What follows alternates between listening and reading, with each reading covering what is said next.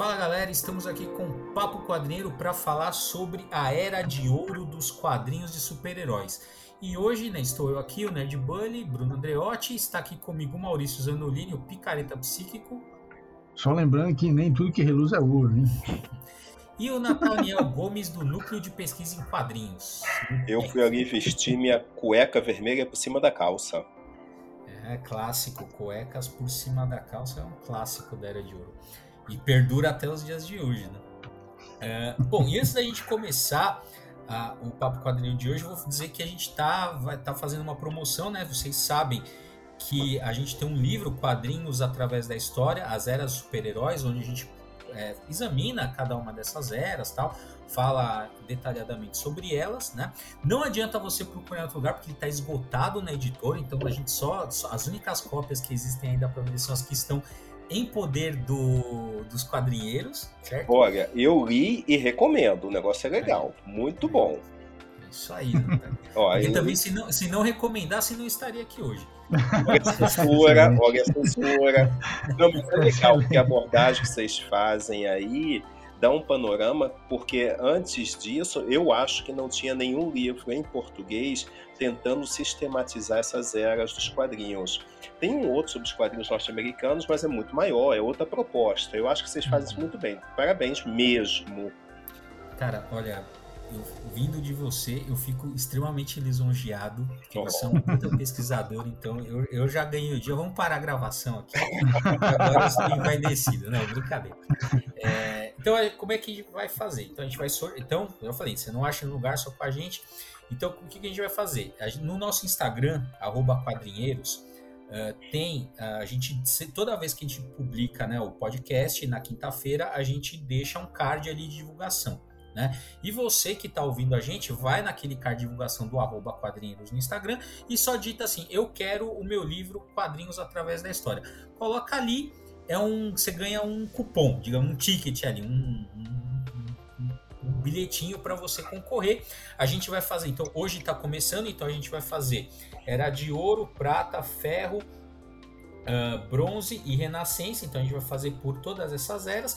Então você vai poder escrever até um, uh, toda vez que você vi, uh, vira o card ali, você comenta um comentário apenas por card. Ao final dessa, dessa sequência aí de cinco podcasts, a gente vai sortear Uh, então, um exemplar do Quadrinhos através da história e você ganha né, com frete grátis tudo para você de presente. Então você pode é, comentar em todos os cards, tá? Só que só vale um comentário e ao final a gente vê todo mundo ali que, é, que, que comentou, né? E aí só para só para todo mundo entender. Então se você escrever eu quero quadrinhos através da história não era de ouro, você ganha um, um, um cupomzinho. Não vale comentar no mesmo card, mas se você comentar no cupomzinho da Era de Prata, você já ganha dois. Se você comentar em cada, você ganha cupom. Vale um comentário por pessoa por era que a gente fez aqui no podcast. Deu para entender? Se Bruno, der, uma não... pergunta. Eu é. posso concorrer? Pode. Ah, então... pode. É, até pode, eu vou me inscrever. Que aí... Faz um fake lá no Instagram, pode entrar, não tem problema. Não, mas ó, vamos, vamos apimentar isso aí, vai, vai. Dois livros a gente vai sortear, vai. Ah, para ficar mais, é, para dar uma chance. Então, dois livros. É, porque os livros estão tá todos aqui na minha casa, eu que mando. Então, dois. Maurício liberou então dois livros aí, tá? E aí, ah, e, vamos supor, ah, se você está ouvindo isso no futuro, ah, vamos supor que hoje você está ouvindo, mas já está no episódio da Renascença. Não tem problema, você volta lá e comenta nos outros que você só só a gente anuncia quando vai ser o sorteio, né? É. E aí, aí, aí a gente vai explicar tudo isso de novo em todos os episódios. Isso. Então, não, não, se preocupem que vai, ter chance. Mas eu queria também pedir que vocês ouvissem os, os episódios anteriores. Você está ouvindo esse aqui já, você já está ouvindo só lá na era de, de ferro, sei lá, vai para trás e escuta tudo. Mas é isso aí.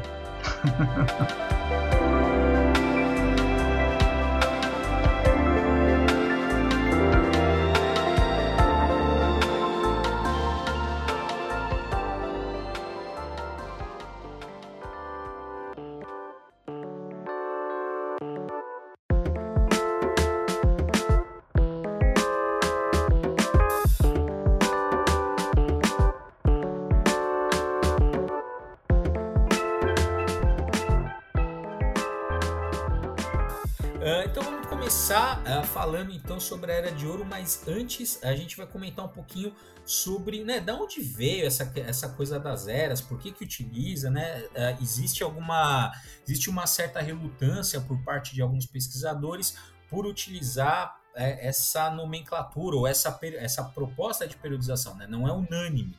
Né, tem algumas críticas e algumas críticas muito válidas. Né? A primeira, e acho que mais importante, é que às vezes utiliza-se essa periodização em eras para falar de quadrinhos de maneira geral, né? ou mesmo de quadrinhos americanos, né, estadunidenses de maneira geral. E aí a gente não é assim que a gente utiliza, pelo menos nós aqui dos quadrinhos. Né? Tem gente que utiliza para falar sobre a produção toda dos Estados Unidos durante período. Não, a gente faz um recorte muito específico que é, a gente propõe essa periodização válida para quadrinhos de super-heróis dos Estados Unidos. Então a gente entende que essa periodização por era é válida dentro desse recorte e não fora dele, né? porque tem, o, tem a, a produção é muito variada. Né? Então acho que essa é a primeira ressalva. Né? Tem gente também que critica a, a parte, ah, quando que é o início, quando que é o final, porque não é bem assim. Porque, veja, essas isso é uma crítica que você pode se estender a, várias, várias, várias periodizações, não só essa da era dos quadrinhos, né? Ah, como é, ah, como é a era moderna que a gente como é que a gente periodiza história, né? História, pré-história e dentro da história você tem antiga, medieval, uh, moderna e contemporânea. Também a crítica às periodizações ela é válida, né? Mas ela tem que ter algum, alguns critérios. Então, e é válida para vários tipos de periodização. Vamos pegar a, a divisão clássica, né? História, pré-história, e aí você tem Idade Antiga, Média, Moderna, Contemporânea. Vamos pegar, como é que a gente é, pega aqui? Idade Média. Alta Idade Média, 400, 476 até 1453. Essa é a, é a as, são as datas, né? Que vai da queda do Império Romano do Ocidente até a queda do Império Romano do Oriente. Né? Essa, essa seria a grande zona. Mas veja, não quer dizer que em 475 a gente estava vivendo a antiguidade tardia, virou o ano, estamos na né? As pessoas falam, não, peraí, agora começamos na, na Idade Média, estamos na Idade Média. Ah, não é assim, não? Pensei que fosse quase direto de ano. Aquele, reve, aquele Réveillon foi inesquecível, né? É, então, é, então você já viu assim, alguns assim, ah, em que ano nós estamos? Aí ah, estamos em 40 anos de Cristo. Aí o cara vira para ele, não, mas quem é Cristo? Entendeu? Exatamente. É, assim, isso são balizas cronológicas que servem para a gente se guiar minimamente no tempo. Né? Então é lógico que, é, obviamente, muitos aspectos, por exemplo, uh, da, da, da, da, da, antiguidade ainda estavam presentes ali na Idade Média e muitos uh, aspectos, alguns aspectos da, da Idade Média já estavam presentes na, na antiguidade.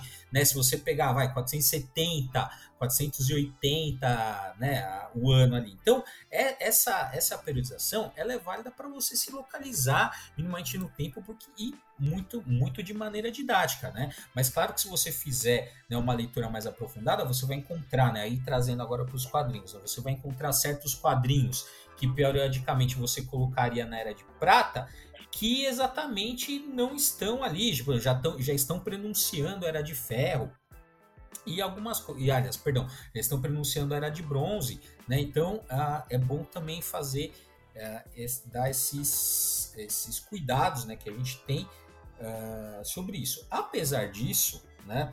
Por que, que a gente insiste nessa periodização? Então eu vou trazer aqui o Peter Coogan, que é que estudou uh, quadrinhos superior como um gênero, né? Ele diz uma coisa muito interessante que ele diz o seguinte, né? Um gênero, quando que ele pode ser reconhecido? Quando ele começa a ser reconhecido por produtores e criadores.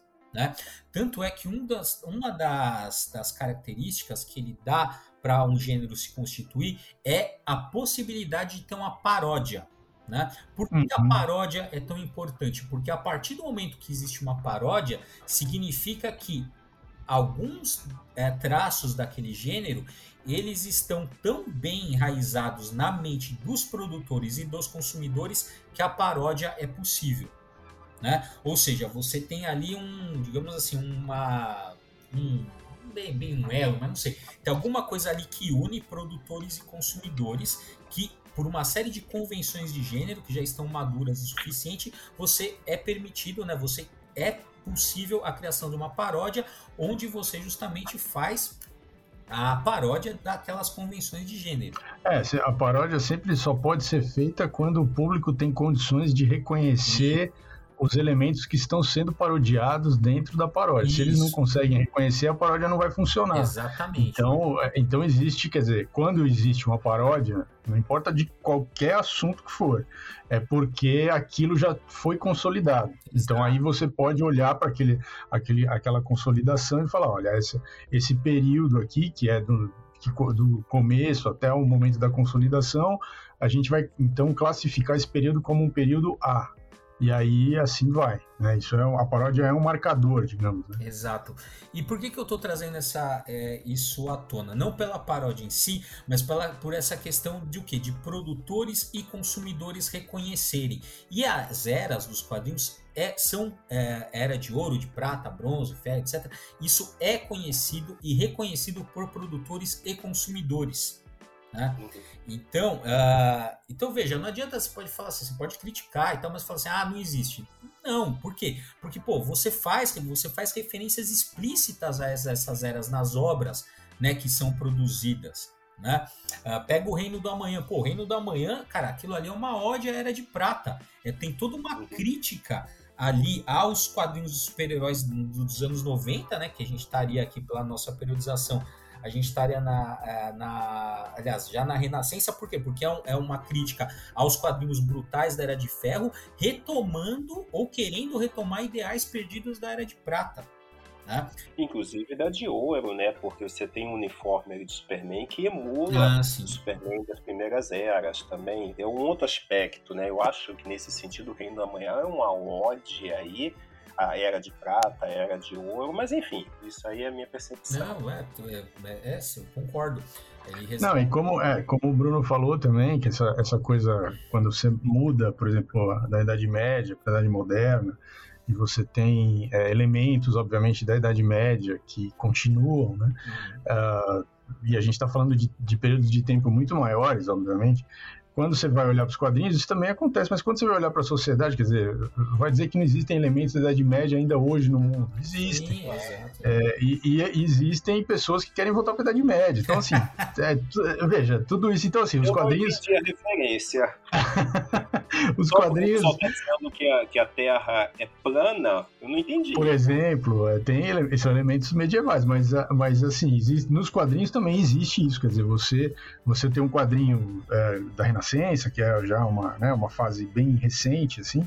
é, que vão fazer, usar elementos da Idade de Ouro, da, vão fazer críticas à Idade de Ferro, vão... Então, é, como tem essa...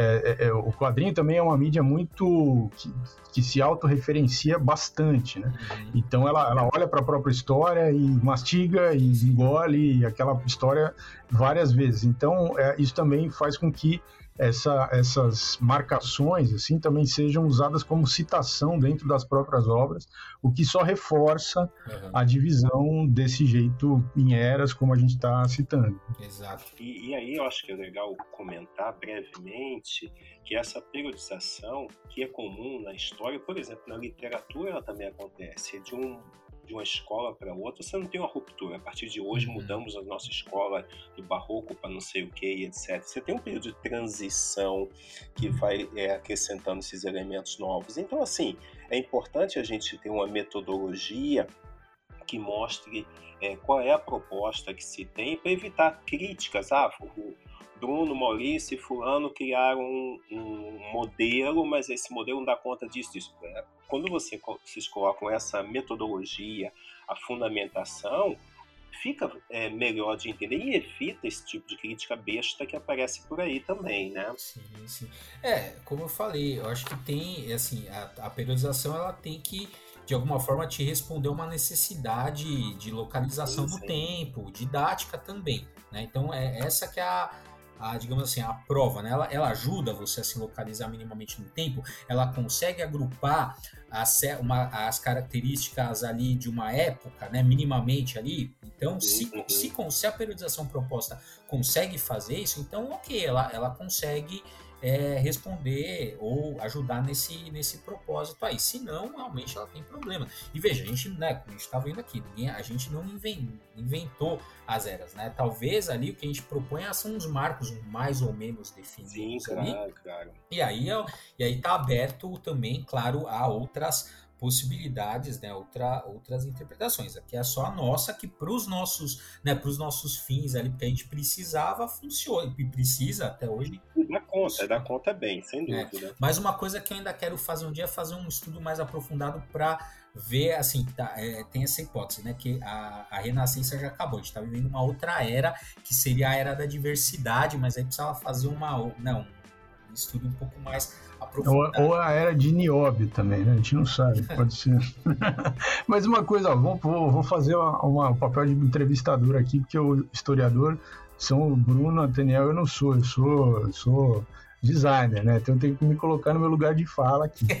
É, eu acho, eu sempre achei muito curioso, muito interessante. A gente já conversou, obviamente, internamente sobre isso várias vezes, mas é para vocês ouvintes, eu acho que é interessante.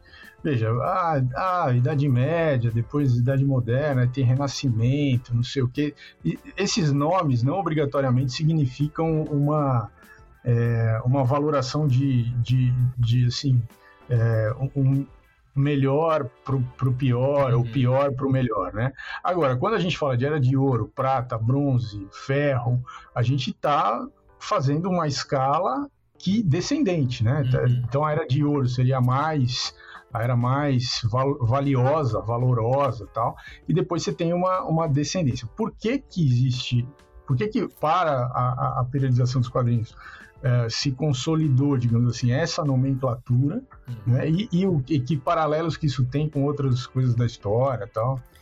Então, uh, isso tem detalhes no, no, nosso livro, inclusive, que é o seguinte: quem a primeira pessoa que nomeou, que pelo menos a gente tem notícia, né?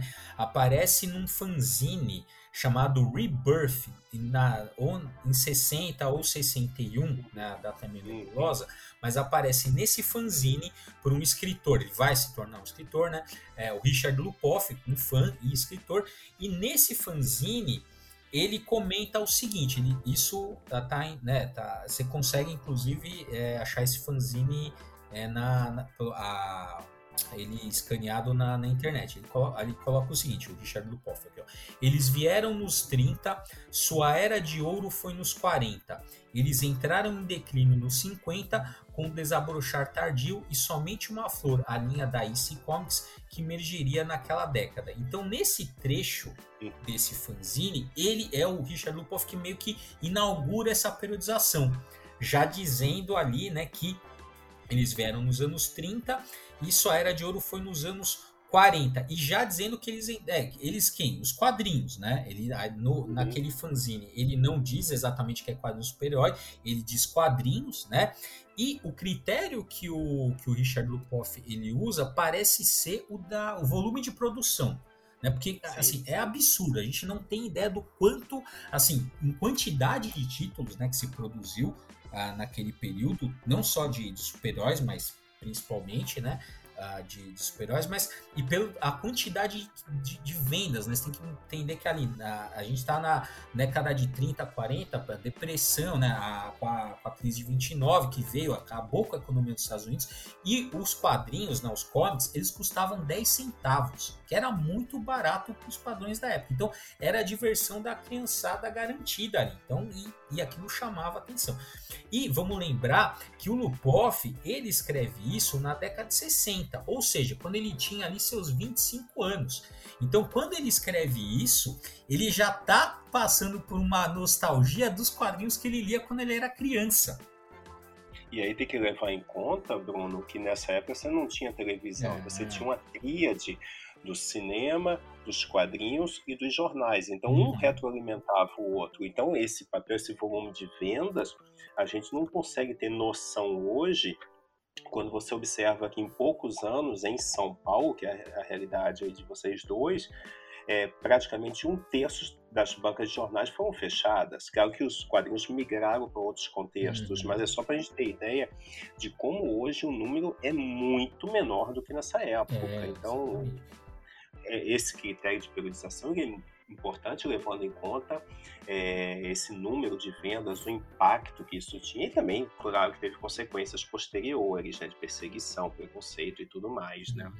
Sim, é, então, uh, esse é o, digamos assim, eu fui o Richard Lupoff, o primeiro que, que nomeou ali, usou um critério do volume de produção ali, mas vamos imaginar, cara, ele é um cara tá escrevendo um fanzine ali, mas querendo ou não, isso pegou, né? Essa, essa coisa da era de ouro. E se você, né, qualquer pessoa fala, bom, se teve uma era de ouro, então, né, deve ter outras eras. E aí a gente lembra, né, do trabalho e os dias do Exíodo, né? Essa obra na antiguidade que postula a existência de uma era de ouro da humanidade, que seria no passado, e de, de fato, como o Maurício colocou, é uma degenerescência mesmo. Então você tem a era de ouro, prata, bronze, e vai decaindo, né? Uma decadência uh, da, da humanidade. Porém, eu também tinha essa impressão quando eu comecei a estudar, né? Quando eu comecei a saber da existência de uma era de ouro tal, também tinha essa impressão. Falar, ah, quer dizer que eles são melhores, tal, porque dá de fato essa impressão. Aqui no caso, a gente não, não trabalha com essa, com essa coisa de noção de melhor ou pior. O que, que a gente está dizendo aqui? Que uh, dentro da Era de Ouro, que para a gente periodiza aqui entre 38, que é a criação do Superman, daqui a pouco a gente detalha por que, que é a criação do Superman e tal, mas em 38, que é a publicação, criação né, do, do Superman ali na Action Comics 1, né? Em 38 até ali 1950 como era de ouro, mas no sentido de que é a produção desse período tem certas características que a gente consegue uh, agrupar e reconhecer. Falar, ah, isso aqui é uma história tipicamente da era de ouro, isso aqui é uma história típica da era de prata, etc. Então a nossa periodização vai mais no sentido de agrupar Uh, algumas características comuns da produção desse período, e não propriamente falando que alguma coisa é melhor ou pior.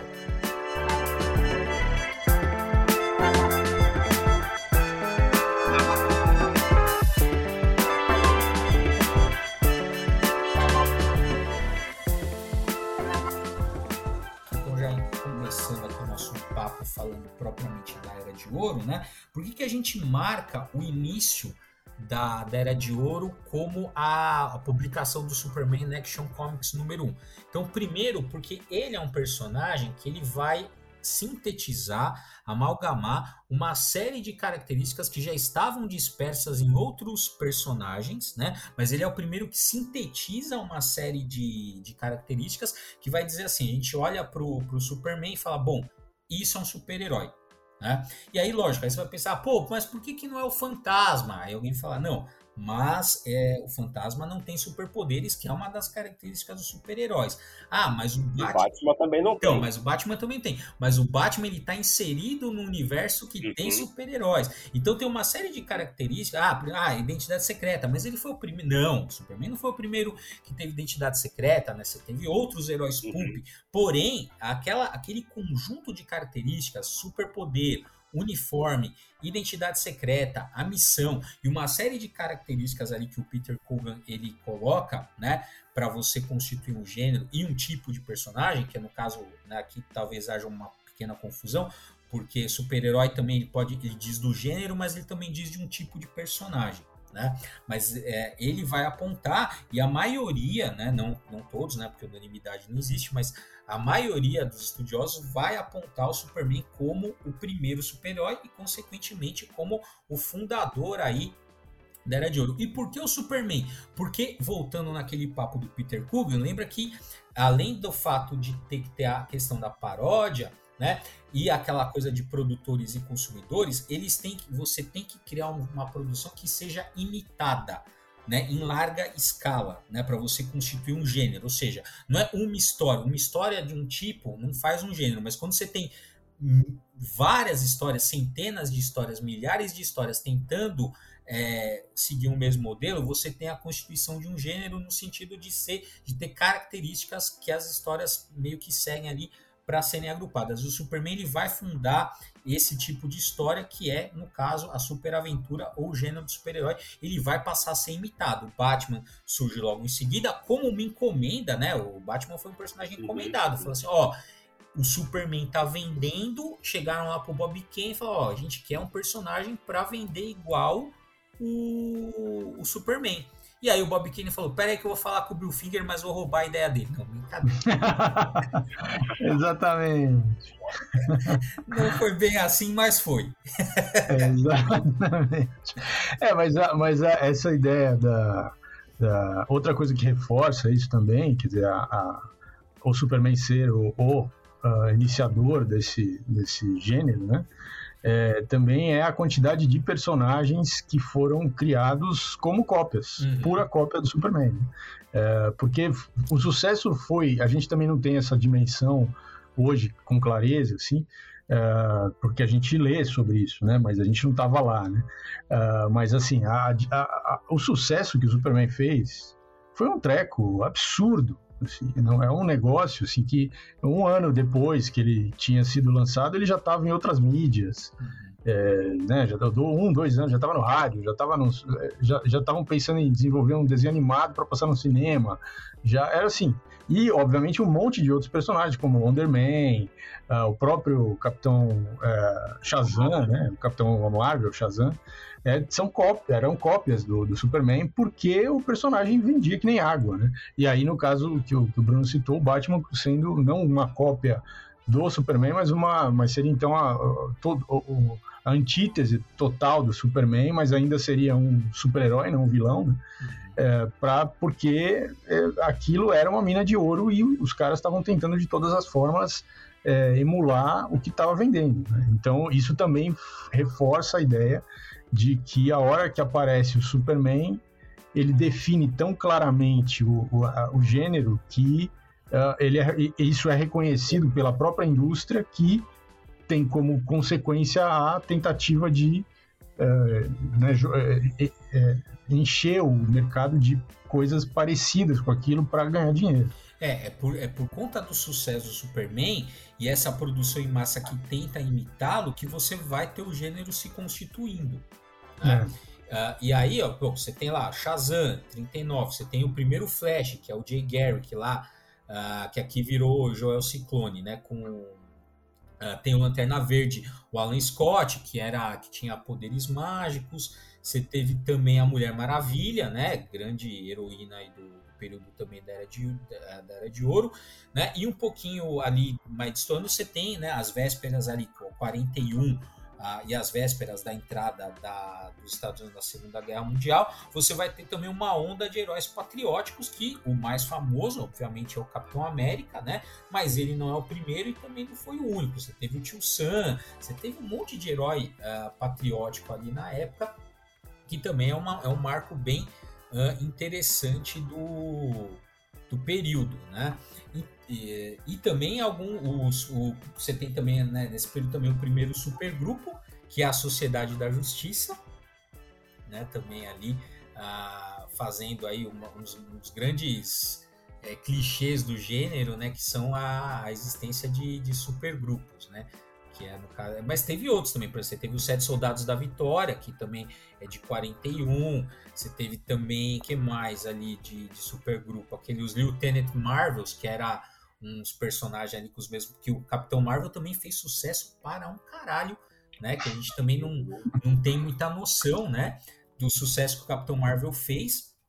Uh, principalmente porque a, a, a, identificação com o Capitão Marvel era muito mais uh, verossímil. Verossímil, é. né? Em tese. É, porque. É, para as crianças, né? Para as crianças. É. Você não precisa ser o único sobrevivente de um mundo que veio numa espaçonave, cai na Terra, é adotado. Simplesmente você entrou ali no espaço, encontrou um velho doido que te dá superpoderes, quando você diz a palavra mágica. Isso, na concepção da criança, é muito mais factível, né? Exato. É, e aí é isso, né? Uma fantasia infantil. Você fala uma palavra mágica, vira um adulto ali com superpoderes e tal, e fala uma palavra mágica e você volta a ser criança. Uhum. Legal. E antes desse período, será que a gente poderia definir um período anterior aos quadrinhos? Como é que a gente poderia periodizar isso aqui? Então, anteriormente, né, quando você pega principalmente essa, essa quem trabalha com as eras que, que não necessariamente nos quadrinhos super-herói, né, uh, vai falar de uma era de platino, né, platina, que seria a, a, a pré história ali dos quadrinhos que não seria nos cómics, mas seria nas tiras de jornais, tá? Mais ou menos assim. né? Eu não acho que para que por conta da como a gente faz essa restrição, né, de dizer que esse, a, essa questão da era só vale para super-heróis, eu não sei se valeria a pena uma periodização, digamos assim, fazer uma pré-história, né? Mas é porque a gente teria aí o Fantasma, Flash Gordon, Dick Tracy, não, são heróis, uhum. mas talvez não super-heróis. É, né? é, exato. Aí se a gente quisesse fazer uma pré-história dos super-heróis, digamos assim, ah, o que que havia, né? Do mesmo jeito que a gente ficou brincando assim, né? Do, do tem o antes de Cristo, depois de Cristo, tem o antes do Superman depois o Superman, né? É, mas o fa é porque o, Superman ele vai amalgamar uma série de características justamente de heróis pulp, né? Então seriam eles, né? Que não propriamente de quadrinhos, embora o Flash Gordon e o Fantasma, o Mandrake e tal, eles são personagens que bastante inspirados, né, no, nos heróis pulp, mas são heróis mais da literatura do que propriamente do, Seriam, é, seriam, seriam os profetas do Velho Testamento. Boa, boa. E, e, aí tem um outro critério que é legal da gente levar em conta, que são heróis, personagens de tiras. O Superman já saiu no comic propriamente dito. Acho que também é um critério que não dá para desconsiderar. Sim. Não, e agora que você falou, Nathaniel, tem outro detalhe também, porque o comic, né, que a gente chama, que assim, é, na verdade, o que é um, é um formato. É um lá, é uhum. um lá, ah, tem a dimensão é tanto por tanto, com tantas páginas, né? E esse formato também se popularizou bastante, principalmente por conta do, do, do Superman, né? Uh, né? Ele falou assim, ah, naquele fechado. E lembra, é, e só uma curiosidade, né? É, na era de ouro, né, era muito mais comum você ter antologias de histórias, né? E não propriamente uma história com um título fechado de um personagem, né? Tanto é que a, a, estreia do Superman é na Action Comics, ou seja, a Action Comics ele tá na capa ali da primeira, mas não tinha só a história do Superman, tinha história de um monte de personagens. O Superman era um dos personagens que estava ali naquela revista e demorou um tempo até o, o os, os produtores sacarem, né, que uh, era o Superman que estava vendendo, né? Foi muito, não, porque uh, foi muito disso, assim, ah, o que, que as crianças estão querendo? As crianças querem aquela o quadrinho que tem o Superman e tal. E aí quando eles descobriram isso, só dava o Superman na capa da Action Comics, ainda que tivessem as histórias de outros personagens. E, e vale lembrar que o Super-Homem, o Superman é, em inglês, ganha uma revista um pouco tempo depois. Uhum. Então, um herói que passa a ter essa revista com os, homônima, né? Isso é muito fantástico. A capa de Action Comics é muito impressionante. Ele segurando, destruindo o carro, o sujeito correndo para um lado, outro caindo, outro com as mãos no rosto, tipo o quadro do Muck, o grito. Cara, é muito icônica essa capa, é muito genial. É, né? é genial mesmo, porque era isso, né? O Grant Morrison comenta isso, né? Que é uma coisa que ninguém nunca tinha visto até então, uhum. né? Um cara ali erguendo um carro, tal, você não entende direito, você não sabe, né? Mas, é, se ele é vilão, porque como você falou, as pessoas estão meio em pânico ali correndo, né? Do, uhum. do, do Superman. Então você fala assim, caramba, o que que essa criatura aqui erguendo um carro, as pessoas estão fugindo, e se você quiser descobrir, você tem que comprar a revista ali para saber, né? E, e, aí, o que, que você coloca como um critério para o fim dessa era? O que, que é um marco para você? Então, aí eu acho que o final mesmo, acho que é mais difícil da gente dizer, ah, foi a partir de tal. O que, que vai acontecer? Né? Depois da segunda, até durante a guerra, assim, mas principalmente depois, você começa a ter um declínio de vendas nos quadrinhos de super-herói. Eles, não, eles começam a, a ficar não tão populares e alguns títulos, vários títulos, começam a ser cancelados e o volume de produção dos quadrinhos super-herói ele vai diminuindo, né? Então ali, uh, de maneira que, sei lá, da 45 ali tem uns cinco anos ali, a gente, eu, a gente marcou no livro, né, como o último ano da era de da era de ouro 1950, né? Mas eu acho que também não tem, diferentemente do início, né, que é muito nítido, que é a publicação ali e tal, não tem uma coisa muito clara. O que vai determinar é justamente esse declínio de vendas. Por quê? Porque um dos motivos que, é, que são aventados para isso é que depois que, com o fim da Segunda Guerra Mundial, que você que termina né, com a bomba atômica né, com a Hiroshima e Nagasaki, aquilo tem um impacto tão grande, você fala assim, caramba, né, o que que, será que, o que, que pode ser mais super que aquilo, né, então meio que dá uma, talvez uma ressaca ali do, dos super que é, é, um choque de realidade, porque você tava, né, pensar nos Estados Unidos, você tava vindo, né, de uma, de uma coisa patriótica, né, porque você tem ali o, até o Superman, que na origem não era um herói patriótico, ele se torna um herói patriótico durante a Segunda Guerra Mundial, e é uma coisa que vai ficar colada no personagem até hoje, né, a questão do, do patriotismo do, do, Superman, seja para criticar ou seja para colocar ali como uma, como uma característica a ser exaltada, mas isso sempre aparece no personagem, né?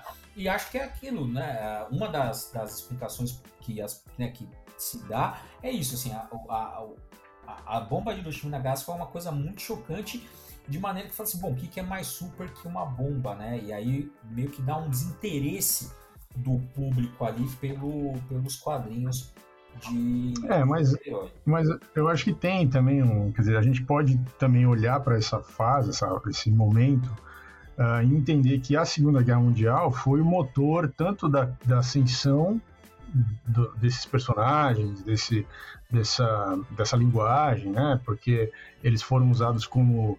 Uh, o esforço de guerra para conseguir dinheiro, para né, fazer toda a campanha dos Estados Unidos na, na Europa e tal.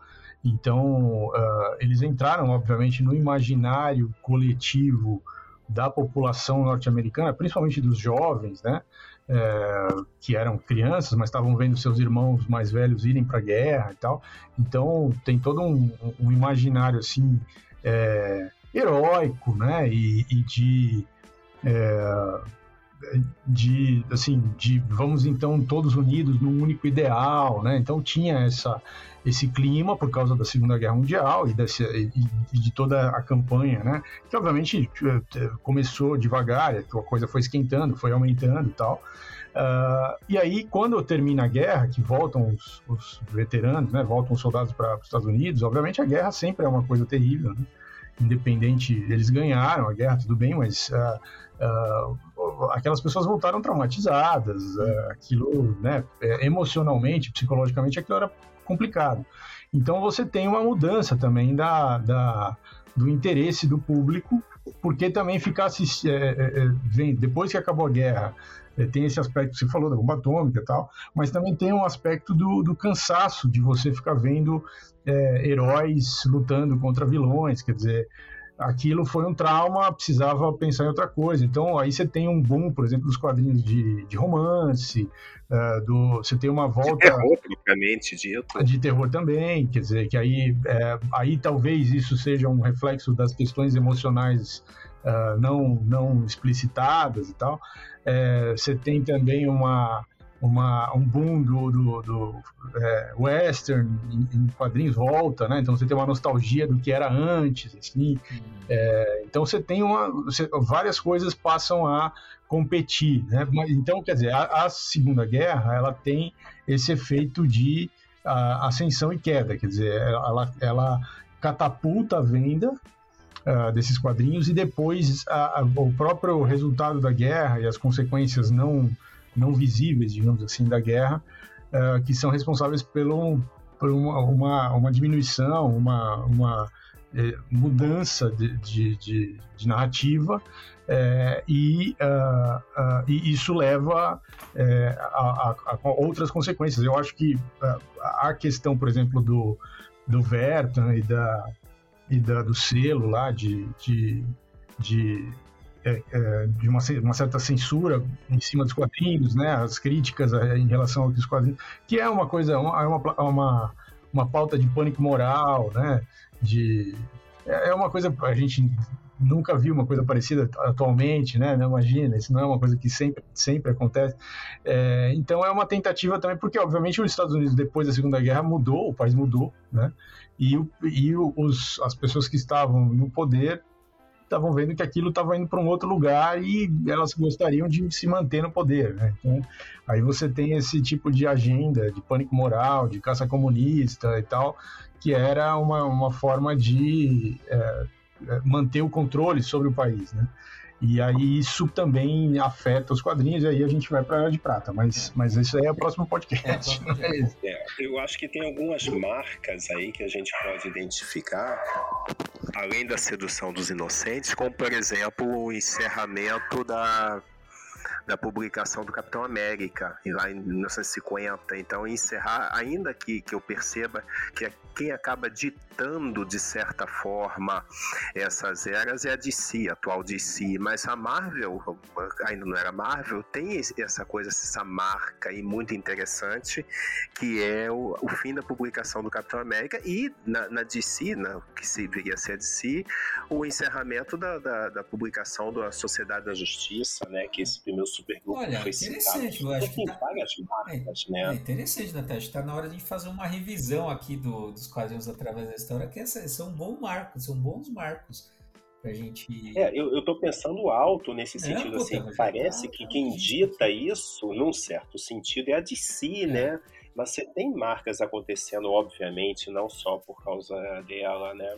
É, assim, é, acho que a gente for, falou bastante da, da DC, mas é, você pontuou muito bem, né? Tem a questão do Capitão América na, na Marvel, e também pô, tem dois heróis clássicos que já que, que, que, vão ser o que vai, né? Que na verdade a Marvel não existe ainda. Vai, o que vai ser a Marvel é a Time Comics, né? Que, que tem tal. Mas tem dois personagens que vão ser da Marvel futuramente, que já estão presentes na Era de Ouro, que é o Namor, criado pelo Bill Everett, que já é de 39, e o Tocha Humana, mas o Tocha Humana Android, né? Também de 39, pelo Carl Burgos. E é interessante também que já na década de 40, na Marvel Mystery Comics, você tem da 8 a 10, Marvel Mystery Comics de 1940, você tem a Batalha Épica, que seria o primeiro, sei lá, assim, a primeira noção do universo Marvel, você tem ali que é o quê? Que é a, aquela batalha épica entre o Tocha Humana o Namor e o Tocha. Namor, que inclusive é recontada no Marvels, que é a primeira, a primeira edição do, do Marvels.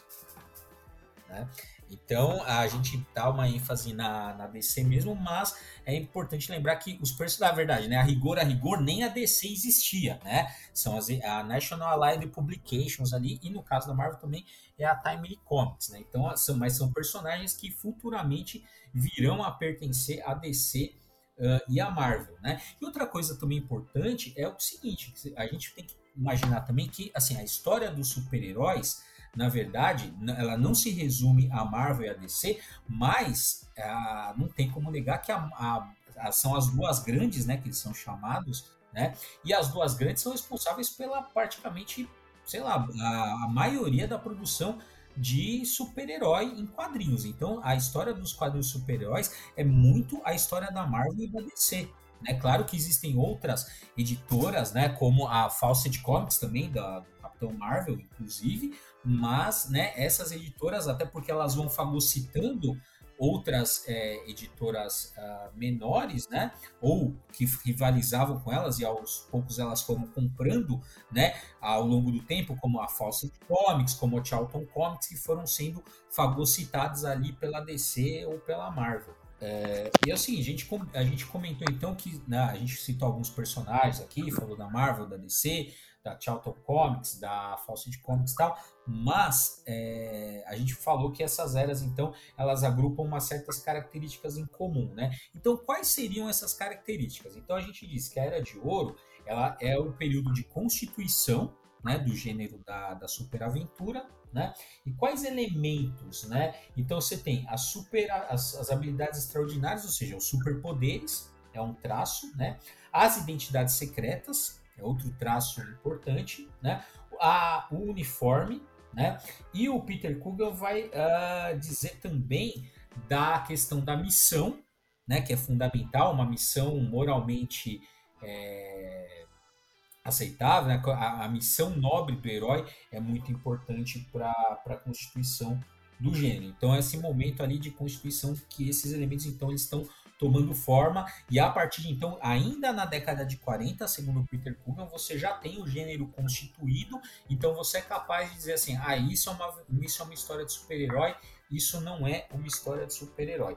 Outra coisa importante também que aparece já na Era de Ouro são os sidekicks, né, que são Aqui a gente eh, tem várias traduções, mas uma que eu gosto bastante é o parceiro mirim, né? O sidekick. Então você tem o Robin, no caso do, do, Batman, você tem o arqueiro, o Ricardito, né? Que é lá nos. Aqui é Ricardito, lá no, no Estados Unidos é Speed, né? E o Capitão América. O Buck. Buck é, que é, o, uh, que é o parceiro menino do, do, Capitão América, né? E você já tem essa, essas criações já uh, na Era de Ouro. Né? Então são essas. E aí eu acho que, que tem um papel desses sidekicks de aproximação com o público mais infantil. Eu vejo isso, por exemplo, no Batman. Ele é bastante sombrio quando ele tem um parceiro mirim dá uma pegada mais próxima para o leitor de aproximação, né? Uhum. É, é, dizem que o, o, Robin foi criado exatamente com essa função mesmo, e aí fez sucesso, e aí fala, pô, da hora, né? Então por que, que os outros heróis também não têm? Até que futuramente depois você vai ter, né, a criação dos Titãs, que é um super grupo praticamente, é praticamente não, feito pelos sidekicks, né? Agora, uma curiosidade, não sei se vocês perceberam, mas quando eu assisti Capitão América no cinema, o primeiro filme, já tem alguns anos, tem uma referência ali à Era de, pra, de, de Ouro, é, muito marcante, não só pelo personagem, mas também uma, um, no parque de diversões, dá a impressão que eles têm um tocha humana ali. Pelo menos a reprodução da imagem é idêntica ao que nós temos no quadrinho. O sujeito dentro de uma cápsula de vidro, uhum. um manequim, então tem algumas, algumas é, deixas aí que a Marvel faz que a gente que é fã fica doido. É, a Marvel é, especializou nisso, né? É, é, é. em deixar easter egg pro fanservice total. É isso aí.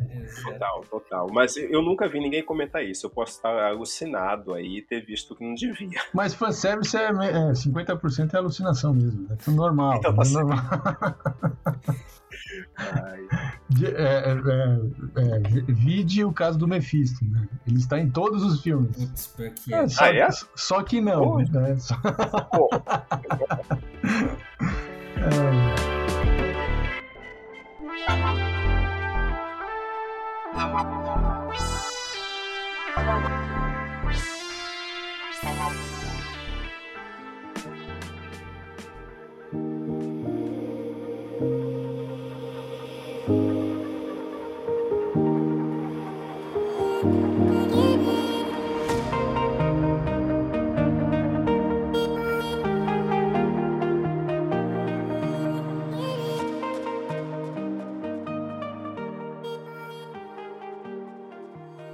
isso, galera. Esse foi o Papo Quadrinheiro aqui sobre a Era de Ouro, né? Lembrando que esse vai ser é o primeiro de uma série, então semana que vem aqui tem a, a Era de Prata, tá? Então não esqueça, participa lá da nossa promoção. Se você ouviu esse podcast, vai lá no arroba quadrinhos no Instagram, escreve ali, eu quero um quadrinhos através da história que a gente vai sortear até o final. E lembrando, então siga a gente, né? No, tem, nós temos ali o nosso nosso Instagram, tem a página no Facebook, mas o Facebook também morreu, né? Mas enfim, estamos lá ah, também. Ah, não, tá lá, tá lá. É, estamos lá também. Ele não morreu, tem como induzida. É, exatamente. É, temos o, o, Twitter também, canal no YouTube, certo? E também, ah, e além do, claro, né, o nosso site ali, o quadrinhos.com, e também lembrando que o pessoal ali, o Nathaniel tem ali, né, no PEC, o Núcleo de Pesquisa em Quadrinhos, tem um canal no YouTube bem legal, procurem lá no PEC, tem vídeo todo dia, e também um perfil no Instagram, que é arroba nupec.uems. É isso, né, Nathaniel? Isso mesmo, isso mesmo. Então é isso aí. E vocês estão vendo esse episódio uh, na semana que a gente está fazendo o evento lá, História. É, como é que é? Quadrinhos do Humor à Crítica. Né? É, quadrinhos e política do humor à crítica. Isso, quadrinhos e política do humor à crítica. E fala, uh, como é que é, Nathaniel? Vai já, uh, na hora que a gente vai estiver eh, ouvindo isso aqui, já vai ter encerrado a inscrição ou o pessoal ainda pode se inscrever? Infelizmente, encerra na, na segunda-feira, né? A gente está gravando um pouquinho antes. Uhum. Mas até agora a gente está com quase 500 inscritos, vai ser de forma online mas o pessoal pode entrar lá na página do YouTube e assistir, porque vai ficar tudo gravado lá. Ah, legal. Tá bom? Pô, da hora. Então, ó, vocês que estão ouvindo a gente, não vai dar para. Espero que vocês tenham se inscrito, porque a gente já está falando nos nossos perfis há muito tempo. Se por um acaso não deu para se inscrever, vai lá no canal do Nupec, então, que vocês vão ter acesso às comunicações na íntegra.